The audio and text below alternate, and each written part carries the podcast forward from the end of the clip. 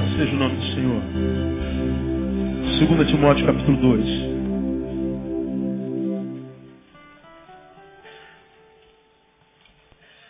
Para quem vem a primeira vez, nós estamos desde fevereiro, nós estamos em julho, e nós estamos desde fevereiro, desde fevereiro estudando 2 Timóteo capítulo 2.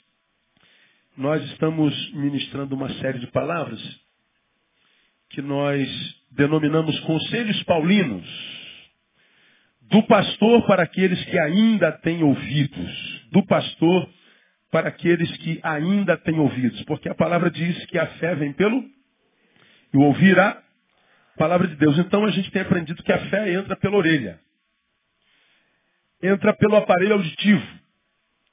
Então há esperança na vida de um homem, de um filho, de um marido, de uma esposa, enquanto ele tem a capacidade de ouvir. Quando ele perde a capacidade auditiva, não há mais esperança. Porque a fé não pode ser gerada. E a Bíblia diz que a fé é a vitória que vence o mundo. Quer vencer o mundo? Claro que eu quero. É a fé a tua arma. É a fé que chama o que não existe à existência. É a fé que nos capacita. É pela fé que nós agradamos a Deus. E quando a gente agrada a Deus, quando nós nos agradamos de Deus, ele concede o que deseja o nosso coração. É pela fé.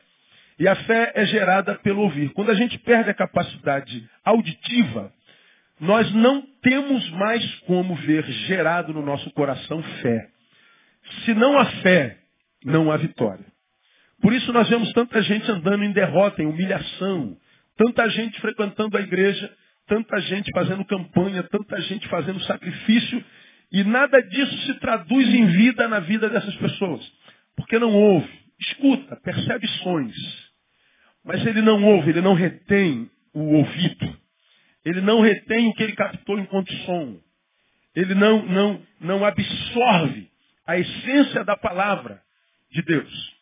Ele escuta o que foi pregado, mas ele não consegue reter, ele não tem mais ouvido. Isso é uma realidade no mundo espiritual, como também é uma realidade no mundo subjetivo. Quem é psicólogo aqui, quem é psicanalista, terapeuta, sabe que há pessoas que têm problemas psicossomáticos, e o problema psicossomático nada mais é de problemas psíquicos, emocionais, que se manifestam no soma, que é o corpo, dá um monte de sintomas no corpo, pano branco, bulimia, anorexia, queda de cabelo, dá, dá um monte de, de, de, problemas no corpo. E o médico diz assim, ó, não tem nada com a senhora, dona Maria, não tem nada com o senhor, o senhor precisa, seu problema é de cunho emocional. Procura um terapeuta e o senhor vai ficar curado. Existem algumas pessoas que não têm ouvido terapêutico. Não adianta procurar o psicólogo, o psiquiatra, o, o, o psicanalista, porque se não tem audição, se não tem ouvido terapêutico, a terapia não funciona. Vai morrer doente. No mundo espiritual a mesma coisa. Se eu não tenho audição espiritual, ainda que seja Deus falando, a palavra de Deus não transforma-se em vida na minha vida. Então nós começamos essa série de estudo dizendo conselhos paulinos do pastor para quem ainda tem ouvido, para quem ainda tem esperança, porque a fé ainda pode ser gerada no coração e você pode reverter esse quadro que você tem vivido. E aí nós já é, demos vários conselhos, nós estamos parados no oitavo conselho, que é esse que está aí no capítulo 2, versículo 2, que diz assim, e o que de mim ouvistes diante de muitas testemunhas, transmite-o a homens fiéis que sejam idôneos para transmitirem também a outros, para ensinarem a outros. O que de mim ouviste, Paulo falando a Timóteo, diante de muitas testemunhas, transmite-o a homens fiéis, que sejam idôneos também para ensinarem a outros. Que conselho é esse? Paulo está dizendo, Timóteo, oi Paulo, você ouviu de mim, não ouviu? Ah, ouviu Deus falar contigo através de mim? Ouviu o que eu transmiti de Deus para você? Deus me deu, Timóteo, e eu transmito para você. O que você vai fazer com o que você ouviu? Transmite para outros homens e capacita esses homens para transmitir para outros homens. Paulo recebe de Deus, passa para Timóteo, ordena que Timóteo passe para outros homens e que capacite esses homens para transmitir a outros homens. Paulo está dizendo a Timóteo e diz também para nós: lute para que você seja sempre um meio e nunca um fim. Lute para que você seja sempre um meio e nunca um fim. Nunca permita que aquilo que chegou até você, por Deus, pela vida, pelo destino de bom, termine em você. Nunca permita que a graça que você recebeu, que a bênção que você recebeu, que o que de bom aconteceu com você, pare em você. Não seja o fim do bem. Não seja o fim da bênção. Não seja o fim da bondade. Não seja o fim da graça. Se a graça chegou até você, a bondade chegou até você, a bênção chegou até você, transmite isso para alguém. Não seja o fim, seja o meio. Por que, que Paulo diz isso para Timóteo? Porque se eu recebo, por mérito ou não, e não transmito, eu não tenho mais por que receber, porque eu me tornei um fim em mim mesmo. Me transformei num egoísta. Anulei a existência daquele que não se chama eu. Se Deus me abençoou, costumamos dizer, sou um abençoado. Mas se eu acho que sou um abençoado porque recebi uma bênção e não transmiti a bênção, eu não sou um abençoado. Eu me transformei num parasita. Parasita é aquele que só recebe e não compartilha. Parasita é aquele que depende totalmente, mas ninguém depende dele. Paulo está dizendo, Timóteo, nesse tempo de tanto egoísmo, nesse tempo de tanta gente vivendo em torno do seu umbigo, dessa gente que está sempre no pé de Deus, dizendo, Deus me abençoa, me abençoa, me abençoa, e não consegue ser abençoado, ah, aprenda, Timóteo, Deus só abençoa quem não retém a bênção um dia recebida. Porque quem foi abençoado por ele e não transmitiu essa bênção, vai ficar sem receber mais nada dele. Esse conselho responde, irmãos, a vida paralisante, paralisada de tanta gente. Gente que cujo passado está cercado de glória, de vitória, de conquista. Mas que de repente um tsunami passa na vida. E você mergulha no mar de adversidade, de desgraça. Quando vem à tona, tudo que você construiu foi por água abaixo. Meu Deus, o que, que aconteceu? O que está acontecendo comigo? Está caindo tudo, está destronando tudo, está desconstruindo tudo. É só você fazer uma análise. Você recebeu a bênção, não recebeu? Ah, deu na mesma proporção? Compartilhou na mesma proporção? Enriqueceu, se enriqueceu alguém? Foi curado, ajudou a curar alguém? Ou você foi o fim, o ponto final da ação de Deus na terra? Porque se Deus abençoa, a igreja é o seu agente. Você é o seu agente, nós somos o seu agente. Nós somos o corpo de Cristo na terra, não é o que a Bíblia diz? Então, se o cabeça libera uma ordem, é o corpo que executa. Se Deus, que é o cabeça, Jesus, me abençoa e eu que sou corpo, não executo, não compartilho, a cabeça perde contato com a gente, porque a gente não encontra mais sentido para viver. Ah, eu e você conhecemos gente assim, não poucas. Talvez você seja assim. A vida simplesmente fugiu de você. Paralisou tudo. Amarrou tudo. Aí o que, que a gente faz como crente? A gente vai para a campanha do desamarra. Vamos desatar os nós. Vamos quebrar a maldição. Vamos para a sessão do descarrego. Vamos subir um monte, vamos fazer jejum. Vamos fazer é, é, evento. Vamos sacrificar. Vamos aumentar a oferta, que é para quebrar as amarras. E às vezes não é amarra nenhuma. É egoísmo. Egoísmo não se vence com oração, com campanha, com jejuns. Egoísmo se vence com solidariedade. Quem pede a Deus para ser abençoado, tem que entender que Deus só abençoa quando nós estamos dispostos a compartilhar a bênção. Você aprendeu aqui que eu não me torno abençoado quando a bênção chega. Deus, eu estou morrendo de sede, Senhor. Abençoa-me com a tua água descedendo a minha sede. Aí Deus te abençoa com a garrafa d'água. Aí você bebe. Ah, matei a sede. Você diz, eu sou um abençoado. Não. Sobrou água, não sobrou? que, que você vai fazer com essa água? Se você é alguém que é meio não é fim, você não vai viver só para si. Você vai descobrir que tem alguém do teu lado que tem sede também. Então você vai pegar a água que sobrou e vai abençoar alguém. Agora eu me tornei um abençoado. Quando eu peço a Deus água e a água vem e eu bebo, eu não me torno um abençoado. Eu me torno um descedentado. Eu só me torno um abençoado quando eu compartilho o que Deus me deu. Eu não me torno um abençoado quando a bênção chega. Eu me torno abençoado quando eu compartilho a bênção chegada. Por isso há tantos de vocês aos quais Deus abençoou, e muito, hein? Só que a bênção parou em você. Porque você acreditou que já se tornou um abençoado quando a bênção chegou. A bênção chegou. Então eu sou abençoado. Não, não. Você é alguém que foi suprido. Vai se tornar abençoado à medida que você compartilha a bênção. Como o padeiro produz pão, você já aprendeu aqui. O doceiro produz doce. O abençoado produz bênção. E se Deus te abençoou, te transformou em alguém de posse da bênção, e você não produziu bênção, por que, que Deus vai te dar mais bênção? Se você se formou em padeiro e não faz pão, para que, que Deus vai te dar massa? Se Deus te fez doceiro, você não produz doce, para que, que Deus vai te dar açúcar? Conselho de Paulo, lute para que você não seja um fim, mas que você seja, seja sempre um meio.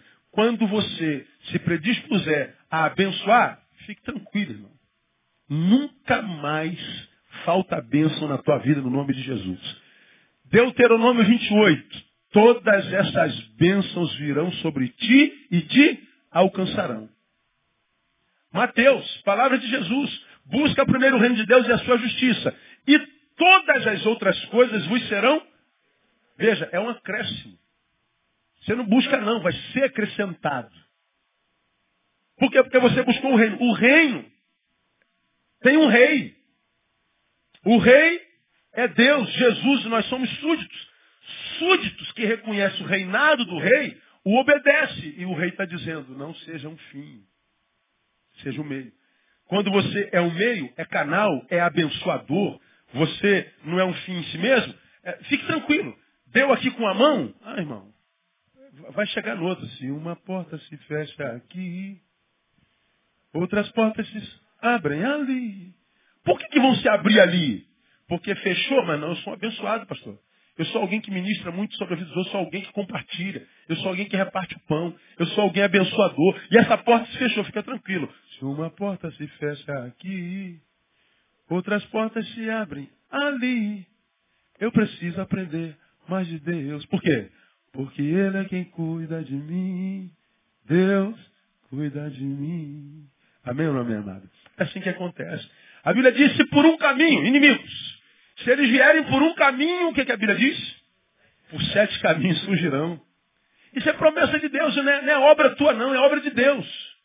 É o que ele disse a Israel, nessa peleja não tereis que pelejar. Ficai parados, postai-vos e vede o quê? O livramento do Senhor. Isso é obra de Deus, irmão.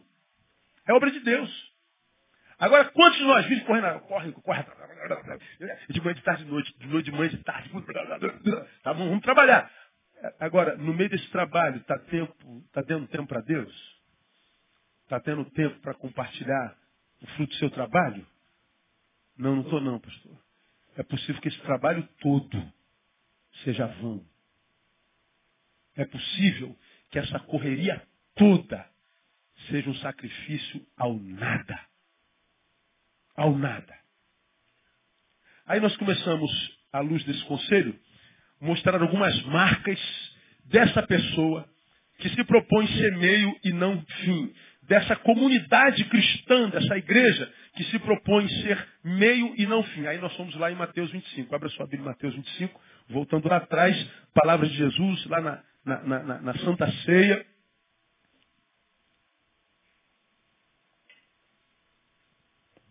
Capítulo 25, 26, melhor dizendo. Não paro. Para você. Mateus 26, 17, Jesus celebra a última ceia com os seus discípulos. Dessa experiência de Jesus com os seus discípulos, eu tracei um perfil daquele homem que, na, minha compreensão, é o homem que é caminho. Ele não é fim. Ele é transporte, ele não é porto. Ele é alguém que está a caminho, e a caminho é abençoado. E nós aprendemos que as marcas dessa pessoa, eu não vou repetir tudo, só vou citar, não vou, não vou comentar. Versículo 17, voluntariedade. Versículo 18, obediência. Versículo 18b, humanidade. Versículo 19, hospitalidade. Hospitalidade é sempre bom lembrar. Né? Hospitalidade é a palavra filoxenia, amor ao estranho. A marca do homem que é caminho é o amor. Ele ama, não como, como alguém que é sentimentalista. O amor ao estranho, a, quando a Bíblia diz amar ao seu inimigo, eu estava lá em Joinville nesse domingo e sábado, aí uh, houve um debate na mesa lá, e a velhinha uh, dizendo que a esposa que foi, uh, cujo, cujo, cujo, cujo marido estuprou a filha, tinha que continuar sendo amado da mesma forma. E ela falou, poxa, eu não consigo sentir a mesma coisa. Mais. E mais, é acusada porque tem que sentir. Porque Jesus diz que nós temos que amar ao nosso inimigo. É verdade. Só que quando Jesus diz que a gente tem que amar o inimigo, não está falando de sentimento. Ele está falando de postura. Ele está falando de, de, de ação. Ele está falando de, de atitude. Eu não posso sentir pela minha filha o mesmo que eu sinto pelo estuprador dela. Não dá está além da sua capacidade humana. Eu não posso sentir o que eu sinto pelo meu melhor amigo, por aquele bandido que apareceu na televisão, que matou a velhinha e esquartejou. Eu não posso sentir a mesma coisa, não dá, está além de mim. Do que, que Jesus está falando? Está falando que eu posso tratar a ambos igualzinho. Eu posso, quando um amigo fala assim, Neil, pô, me dá um pedaço de pão aí, eu dou pro amigo, porque amo, sinto algo bom por esse amigo. Mas quando o inimigo disser assim, pô, moço, me dá um pedaço de pão aí, eu posso dar o um pedaço de pão ainda que eu não sinta nada por ele ou sinta asco dele. Eu não posso sentir por ele o mesmo que eu sinto por este, mas eu posso tratá-lo da mesma forma como eu trato a este. Eu posso pegar aquele vizinho que bota a música em cima do muro, do funk, virado para tua casa três horas da manhã, né? Porque você é crente, ele bota seu virado para tua cara. Minha avó tá maluca. Aí tu quer dormir, aí você vai lá reclamar e ele bota mais alto ainda. Aí tem vontade de matar o cara. Né? Você não sente isso, quem sente isso é só eu. Né? Você tem vontade de matar o miserável, chegar lá e quebrar tudo. Aí amanhã, o filhinho dele cai no quintal, quebra a perna, ele não tem carro, tu tem. Aí, pô, vizinho, dá para levar meu filho, né? Aí você fala assim, ai, que vontade. Tu lembra de ontem, desgraçado, que eu não dormi por causa de você? Lembra de ontem? Tu podia jogar na cara dele, né? Você não, com prazer, vizinho. Vamos lá, traz teu filho lá. E você faz pelo inimigo o que você faria pelo teu melhor amigo. Amor é tratamento. Quando a Bíblia fala de hospitalidade, fala que a marca do homem que é caminho é o amor, não é beligerância, não é vingança. Pega para mim, por favor. Não é o ódio. Quando você se permite dominar por esse ódio, por essa frieza, por esse gelo, por essa vontade de vingança, você está dizendo, ó, eu estou me tornando o fim da benção. Pode esquecer, irmão, porque é o que você vai colher no caminho. Né? Falamos sobre comunhão na quarta-feira passada e sobre verdade. Hoje eu quero é, é, falar sobre, sobre verdade. Na semana passada nós falamos sobre a comunhão. A outra marca está no versículo 21, que é verdade. E enquanto comiam, disse, em verdade vos digo que um de vós me trairá. Jesus está sentado à mesa e abre a boca e diz assim, ó, Vou lhes dizer uma verdade. Um de vocês é uma mentira.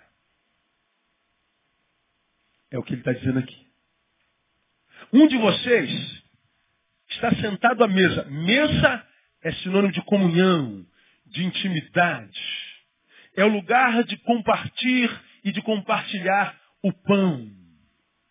E a um de vocês que está aqui se fazendo de amigo, de companheiro, de discípulo, dizendo que me ama. Então vou lhes mandar uma verdade. Um de vocês é uma mentira.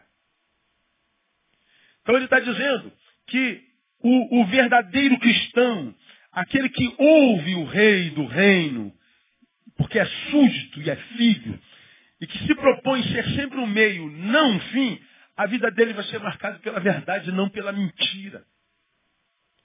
Deus vai olhar para mim, para você, e vai dizer, esse é uma verdade. E não há como a gente enganar Deus. Eu posso enganar a vocês todos, vocês todos podem me enganar a vida inteira. Mas não há como a gente enganar ao rei nem um minuto da nossa vida. Não há como a gente enganar ao eterno nem um segundo da nossa vida. A gente vive uma vida toda errada durante a semana. Aí quando chega quarta-feira, domingo, a gente veste aquela carcaça de santo, vem para a igreja e canta. Estou apaixonado por ti. E ele está falando, tu é um cara de pau mesmo, né, cara? Tu pensa que engana quem, o seu miserável? Você pensa que eu me comovo com essa cançãozinha vagabunda que você me canta? Você acha que é assim que eu abençoo a vida de alguém? Não é assim que Deus abençoa. Deus não nos abençoa a proporção da nossa liturgia e nem do nosso sacrifício, irmão. Quem diz isso para você é porque está interessado em alguma coisa que você tem. Deus não está interessado no que você tem, no que você faz. Deus está interessado no que você é. Liturgia é um negocinho que a gente desenvolve num tempinho de um dia da semana. Mas Deus não quer um relacionamento com a gente que seja um tempinho na semana. Ele quer um relacionamento com a gente que seja diuturno, todo dia, sete dias por semana, 30 dias por mês, 365 dias por ano. Você entende isso, amém ou não? O que nós fazemos aqui é uma reunião. A reunião acaba, mas o culto precisa continuar na nossa vida. Adoração não é músicas que a gente canta na reunião. Adoração é o tipo de vida que a gente vive. A gente não adora o Senhor quando a gente canta uma música para Ele. A gente adora o Senhor quando a gente vive a verdade para Ele. Quando a gente vive uma vida que glorifique o nome dEle. Que por si só exalte o seu nome. Um culto sem música, sem palavra, mas um culto em verdade. Deus não nos abençoa a proporção do que a gente faz aqui. Muitos de nós entram aqui ou em qualquer outra igreja e entra à toa, porque não arruma nada com Deus. Por quê? Acha que o que Deus quer de você é o que você faz numa reunião. Não. O que Deus quer da gente é verdade. Lembra que eu peguei um sermão aqui há bem pouco tempo atrás e citei Hebreus capítulo, capítulo 11, a Galeria da Fé. É um dos, um dos versículos que mais mexem comigo na Bíblia Sagrada. Sabe lá não, que eu abro para você só para te lembrar. Um versículo tremendo que Deus é, é, caramba, essa, esse versículo é um negócio assim é, maravilhoso. Todos estes morreram na fé, sem terem alcançado as promessas. Olha só, o texto diz: Eu posso ter fé de verdade e ainda assim não alcançar o que eu quero. Não sou eu que estou dizendo. Porque quem tem fé de verdade já não depende mais do resultado. Quem tem fé de verdade quer simplesmente agradar a Deus que plantou aquela fé no coração dele. E para quem tem fé de verdade, nem a derrota é problema. Está desapegado. Aí essa galeria diz, ora, os, estes morreram na fé sem terem alcançado por Mas tendo visto saudado de longe, confessaram que eram estrangeiros e peregrinos na terra. Ora, olha, olha, leia o texto. Os que tais coisas dizem mostram que estão buscando uma pátria e se na verdade se lembrasse daquela de onde haviam saído, teriam oportunidade de voltar. Agora veja o 16. Mas agora desejam uma pátria melhor, isto é, a celestial. Pelo que também Deus não se envergonha deles, de ser chamado seu Deus, porque já lhes preparou uma cidade. Pelo que também Deus não se envergonha deles, de ser chamado seu Deus. Deus está dizendo uma coisa extraordinária. É o filho dele que está na terra que não alcançou o sonho, a terra prometida. Então, aos olhos dos semelhantes, é um derrotado. Porque no mundo capitalista, no nosso mundo, bem-aventurado, vitorioso, é só quem conseguiu a coisa. Agora, para Deus, não é quem, quem conseguiu a coisa, é quem não desistiu da coisa em tempo algum. Deus está dizendo, quando você tem essa fé que te faz um ser vivente que não desiste, que te faz alguém perseverante, alguém que não se entrega, alguém que não morre antes da morte chegar, que não te faz um frouxo, desistindo antes do fim, Deus está dizendo, é essa persistência que faz com que eu tenha orgulho de você. Não é onde você chega, é o jeito que você vai. É o que o texto está dizendo em Hebreus. Não precisa tomar posse. Claro que todos nós queremos tomar posse, todos nós queremos ficar rico, todos nós queremos um carro melhor, todos nós queremos casar próprio, todos nós queremos isso. Mas ele está dizendo que essa é a visão do homem para o homem. Mas a visão de Deus para o homem é diferente. Esses morreram na fé e não chegaram lá. Mas Deus está dizendo, eu não tenho vergonha de ser chamado seu Deus. Vocês podem não ter alcançado a terra prometida, mas vocês não se venderam, não se corromperam. Continuaram sendo filhos verdadeiros. E eu tenho orgulho de ser chamado seu Deus.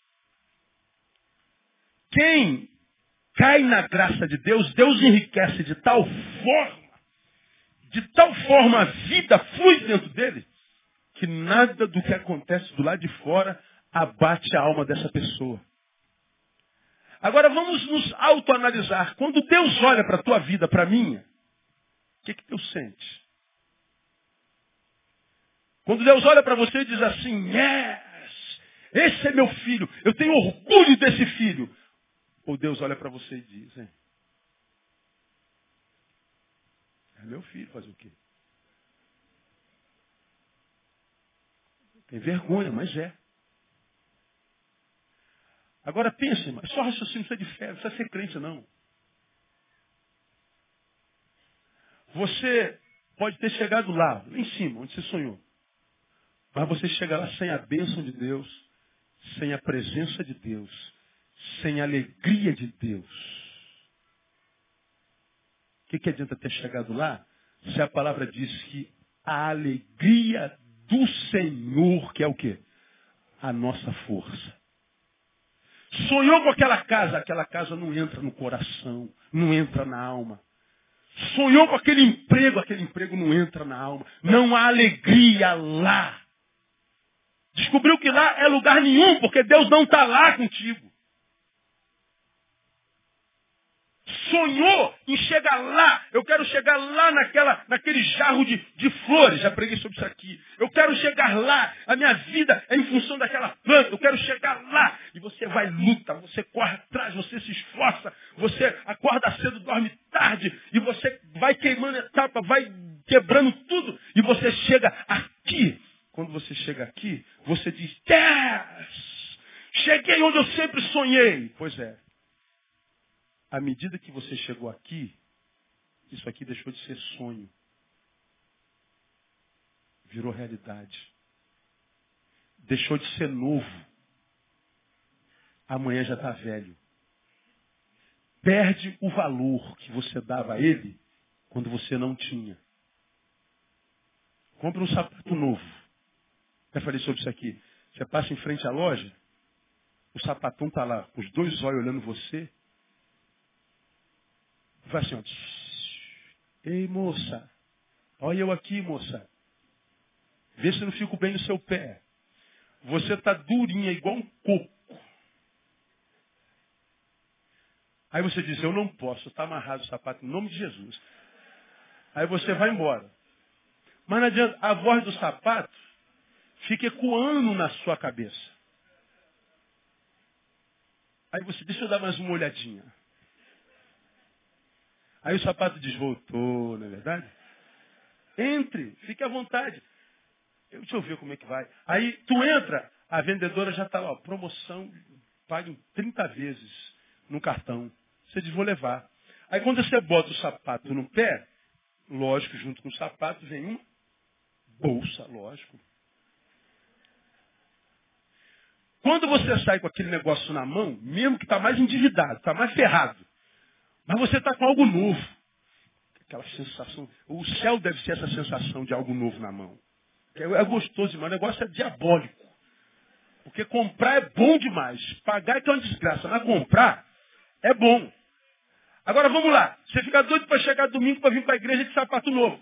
Aí tu usa o sapato novo uma, duas vezes. É possível que você nunca mais use. Porque já não é mais novo.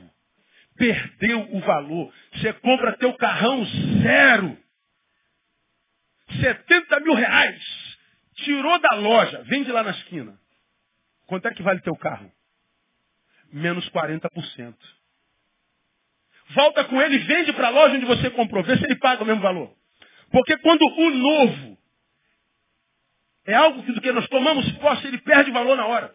Pois bem, você estava aqui atrás daquela coisa, correndo atrás dessa coisa. Eu só vou ser feliz quando chegar lá, quando eu tiver essa planta, e agora eu tenho essa planta. Essa planta vai te fazer feliz por um dia, dois, uma semana. Mas daqui a pouco a angústia, a agonia, o vazio volta e você diz assim, meu Deus, por que, que eu estou vazio? Eu estou com dinheiro. Eu cheguei lá, meu sonho foi realizado. Eu sempre sonhei chegar nesse lugar. E você achou que a felicidade era um lugar onde se chega e não percebeu que a felicidade é mesmo estando sem aquela coisa, mas tendo uma razão para sair desse lugar, que é o sonho. A felicidade não é aquela coisa, é ter por que acordar de manhã, é ter um sonho, é ter um projeto, é o modo de ir. Quando você não tinha isso, você tinha um sonho, e o sonho te fazia se movimentar. Agora você chegou aqui e você não sabe por que está infeliz. Porque não tem mais projeto, não tem mais sonho, não tem mais nada. Você abandonou Deus, abandonou família, abandonou comunhão para chegar lá. E chegou lá e descobriu que lá é lugar nenhum. Porque é um lugar onde Deus não passa. Que adianta ao homem ganhar o mundo inteiro, conclua. Perder sua alma. Deus é um Deus que tem relação almática com a gente. Então não adianta, eu, eu, eu, fui criado por Deus adorador, você foi criado por Deus adorador. Essa é a nossa verdade. Nós nascemos para o louvor da glória do nome de Jesus. Você é um adorador e Deus procura adoradores. A adoração cria ambiência na qual Deus se move. Quando você deixa de ser essa verdade de um adorador, você está dizendo, Deus, eu estou desconstruindo a ambiência onde tu te moves, estou deixando, deixando de ser alguém que tu procuras. Virei uma mentira, virei uma farsa. A marca do homem que quer ser meio e nunca o fim, que quer chegar lá, mas chegar com Deus. Porque ele diz, busca primeiro o reino e a sua justiça. Não é simplesmente chegar lá, é chegar lá com justiça. Chegar lá da forma certa, da forma justa, da forma correta. Porque chegar lá sem justiça é chegar a lugar nenhum. Verdade precisa ser a nossa marca. Nós precisamos entender isso. Isso é, lembra do, do tema da, da, da, da palestra, do, do, do, estudo? Conselhos paulinos do pastor para quem ainda tem ouvidos. Porque se você não consegue mais ouvir isso, irmão, não consegue mais ser verdade, saiba, vai perder tempo na vida. A vida vai daí para pior. E eu não recebo isso, não tem a ver com receber ou deixar de receber. É palavra de Deus. Fomos chamados para a verdade. Qual o problema da mentira, uma vez que a gente está falando sobre verdade? Três coisas a gente termina. Vamos terminar no horário. Primeiro, a mentira produz morte. Eu não vou nem ler o texto, a gente vai a Gênesis capítulo 3. E a gente vê o capítulo 3 registrando a entrada do pecado no mundo. A entrada do pecado no mundo. Ei, diz a serpente, Deus disse que você não pode comer da árvore. Não, não, não. Deus disse que eu não posso comer da. Deus disse que eu não posso comer de uma árvore. O resto eu posso comer tudo. E por que você não pode comer? Porque ele disse, se eu comer eu morro. Certamente não morrereis. Mentira. Ela acreditou na mentira. Comeu. Deu para o marido. Aí o que, que acontece? Quando Deus vem visitar a Tardim, como vinha sempre, e eles recebiam a Deus com alegria. Quando Deus vem depois do pecado, o que, que eles fazem? Eles se escondem. Lembra que eu preguei sobre isso aqui? Ah, Deus vem, aí está Adão escondido atrás da moita, tentando se esconder de Deus. Eva, esconde aí que aqui ele não vê a gente. Você vê o que o pecado faz com a cabeça da pessoa. Uma pessoa que pensa que pode se esconder de Deus atrás de uma moita, pode estar com a razão no lugar? Para você ver como é que a gente, quando anda em pecado, a gente não pode acreditar no nosso diagnóstico. Quando eu não estou bem com Deus andando em verdade, você não pode acreditar nos teus sentimentos, no teu raciocínio, no teu diagnóstico cegamente. Porque você corre um risco hediondo de estar errado no teu diagnóstico. Porque não está andando em verdade. Aí Deus diz assim, e Deus, Deus, Deus é tão, tão fera que ele entra no nosso jogo, né? Adão está atrás da moita. Preguei sobre isso aqui, é bem pouco tempo atrás. E Deus passa no jardim, Adão, onde é que tu estás, Adão? Adão, eu não estou te vendo, Adão. Cadê você, Adão? Como que diz? Adão! Aí está Adão lá. Esconde Eva, esconde Eva. Pô, ridículo. Ele poderia muito bem falar assim, pô Deus, fizemos uma besteira, nós comemos aquela bendita árvore, nós desobedecemos, fizemos M.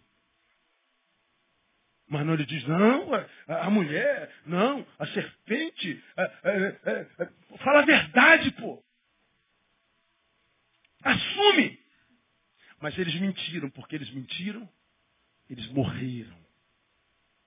Foi a morte existencial, a morte espiritual. Eles foram lançados para fora do jardim, para longe da presença de Deus. Agora é dor, filho com dor. Agora é com trabalho escaldante para comer. Agora vai ralar demais, perdeu a parceria. A mentira faz a gente morrer, especialmente a gente morre antes da morte chegar, como eu falo há 20 anos aqui.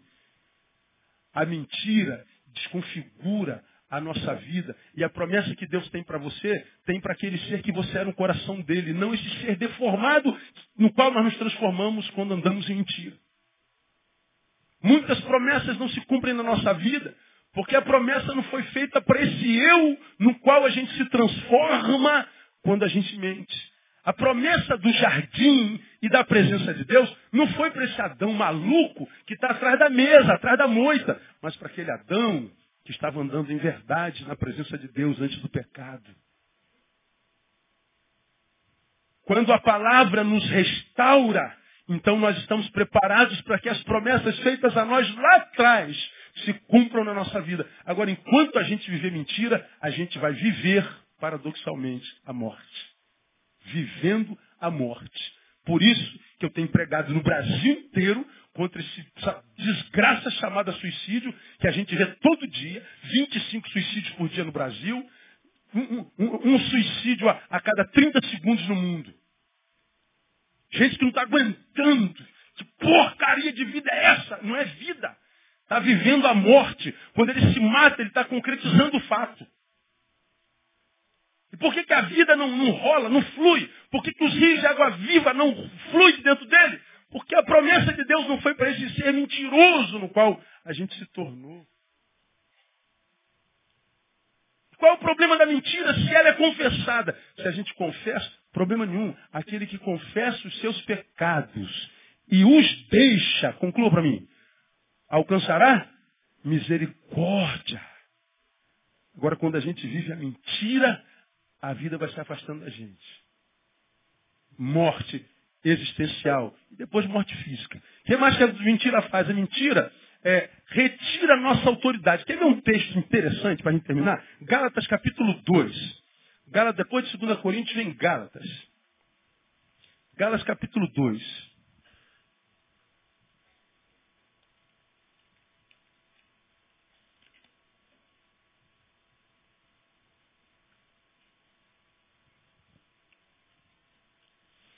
Você sabe que Pedro é o chefe dos apóstolos. Pedro foi o grande apóstolo e o líder deles e é o cara. Paulo não foi contado entre os doze apóstolos, ele foi levantado apóstolos aos gentios. E muitos, porque ele não andou com os doze, ele não era nem reconhecido como apóstolo. Mas Paulo chama a atenção de Pedro. Paulo deu um carão em Pedro botou a mão no dedo de Pedrão, quase que botou, é safado sem vergonha, rapaz. Olha, olha esse texto aqui. Gálatas capítulo 2, versículo 11. Quando, porém, Cefas, Pedro, veio a Antioquia, resisti-lhe na cara. Paulo está dizendo, porque era repreensível. Pois antes de chegarem alguns da parte de Tiago, ele comia com gentios. Mas quando eles chegaram, se foi retirando e se apartava deles, temendo os que eram da circuncisão. E os outros judeus também dissimularam com ele, de modo que até Barnabé se deixou levar pela sua dissimulação. Mas quando vi que não andavam retamente conforme a verdade do Evangelho, disse a Pedro perante a todos, se tu sendo judeus vive como gentios e não como judeus, como é que obrigas os gentios a viverem como judeus? Olha Paulo dando uma lambada em, Pedro. Tu é um hipócrita, rapaz. Quando o Tiago não estava aqui, você se relacionava com, com, com gentios na boa. Quando ele chegou, tu ficou com medo do que ele ia falar de você, então você foi se retirando quietinho e até Barnabé foi na tua. Quando você está diante de, de crentes, você é uma coisa. Quando você está longe de crente, você é outra. Que porcaria de crente é você? Paulo falando com Pedro. Você é um mentiroso. Veja, o que, que a mentira faz na nossa vida, mesmo que a gente seja um apóstolo? Produz humilhação. Humilhação. Aí você está lá no trabalho sendo humilhado, você está na escola sendo humilhado, na rua sendo humilhado. Estava na academia outro dia, aí estava lá com o meu personal, aí chega um cara, falar com o personal. E o cara chega falando palavrão. Pô, cara, tu é. Pô, os palavrões, rapaz, eu nunca ouvi esse tipo de palavrão. O cara, o cara é tão bom em palavrão que ele falou alguns que eu nem, nem sabia que existia. Em, em dez palavras ele falou 33 palavrões. Dá para entender a boca do cara? De tão suja. E, e eu estou aqui esperando o próximo exercício ele conversando, porque descontrolou lá um horário, não sei o quê. E o cara, tá, tá ele não sabia que era eu, mas também hoje ninguém respeita mais pastor nem nada, hoje é a mesma porcaria. Aí, aí, palavrão tal. Aí legal. Aí voltamos a malhar, ele foi embora. Aí depois que acabou a série, eu estava lá fora comendo a banana. Aí um amigo chegou com ele perto de mim, falou assim, pastor, esse irmão aqui quer conhecer o irmão. O senhor que é o pastor do, do Cleiton, o Mangueira? Eu falei, sou. Ô, oh, pastor, muito prazer. Eu sou o seminarista fulano de tal, e eu prego não sei aonde, e prego não sei aonde, e prego não sei aonde, e eu fiz teologia, e eu não sei o quê, minha agenda está lotada, e não sei o, quê. O senhor estudou teologia? Eu estudei um pouquinho, e, e tal, e tal. Aí eu, eu, ele falou dez minutos sem parar, eu não disse uma palavra, mas pensei em umas mil e quinhentas. Falei, que safado sem vergonha. Que, que, que, que, que nojento.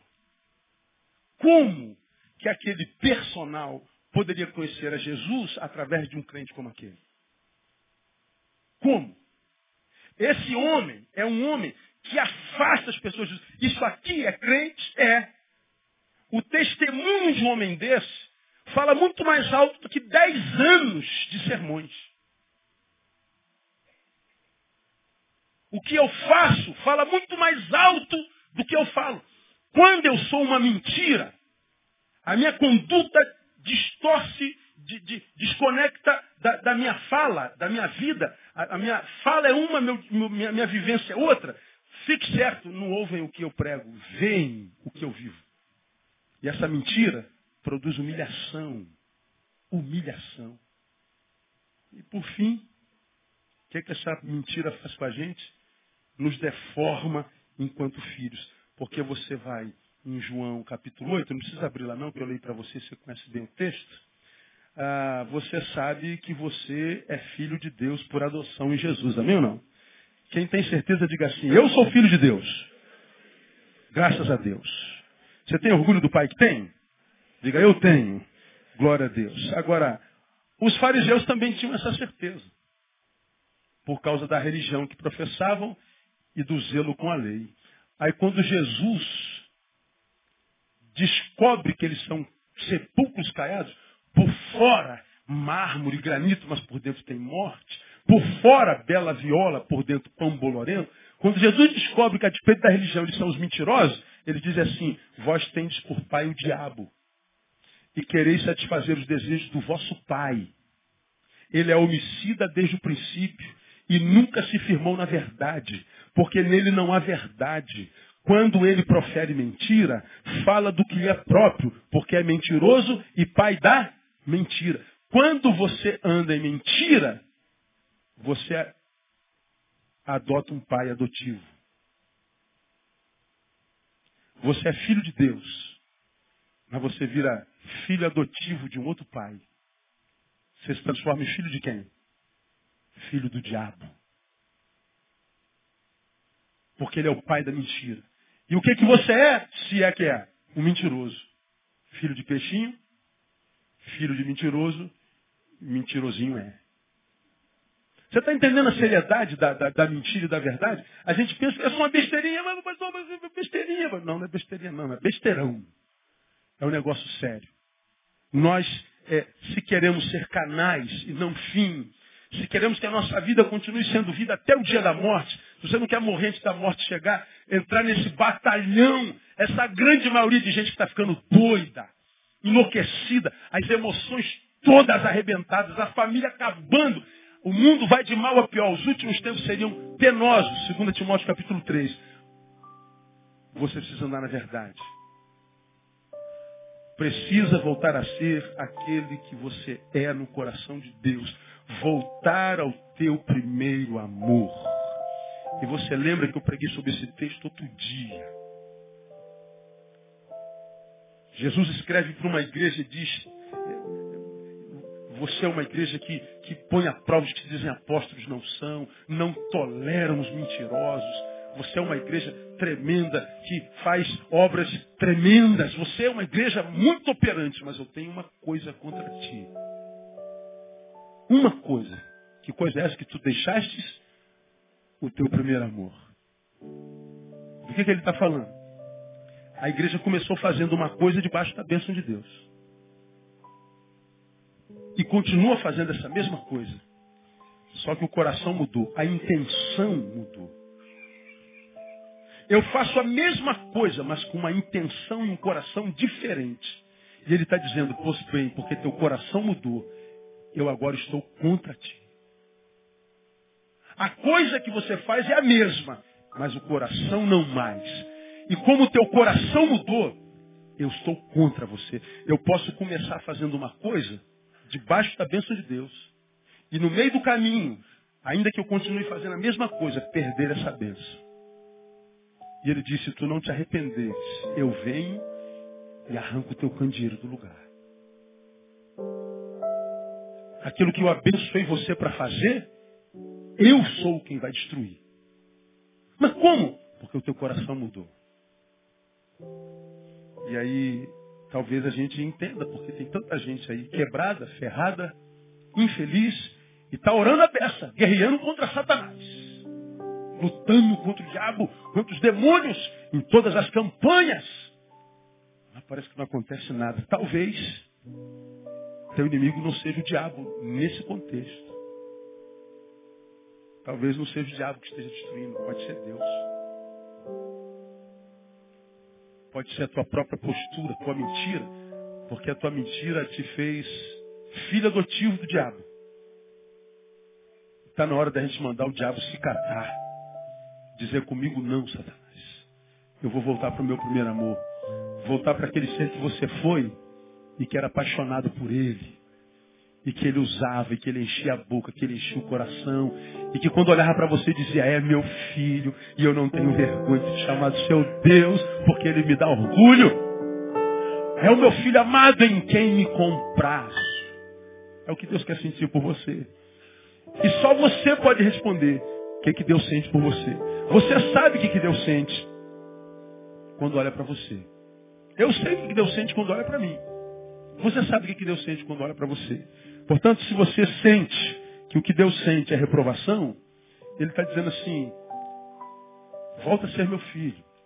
Volta para a verdade. Você vai ver que a tua vida começa, irmão, a se transformar. Na mesma hora. Não, não abra cadáver. Não. Mas da mesma forma como ela foi se desconstruindo, ela vai se reconstruindo. Porque é obra de Deus. É obra de Deus. Na peleja você não peleja, você só vive verdade. O resto é com Deus. Busca o reino. Todas as outras coisas são acrescentadas. Busca o reino. Vai para o lugar certo. Que todas as coisas voltam para o lugar. Porque a coisa principal é fazer da coisa principal a coisa principal. Vamos aplaudir o Senhor. Vamos embora para cá. Aleluia. Quem tem ouvidos, ouça.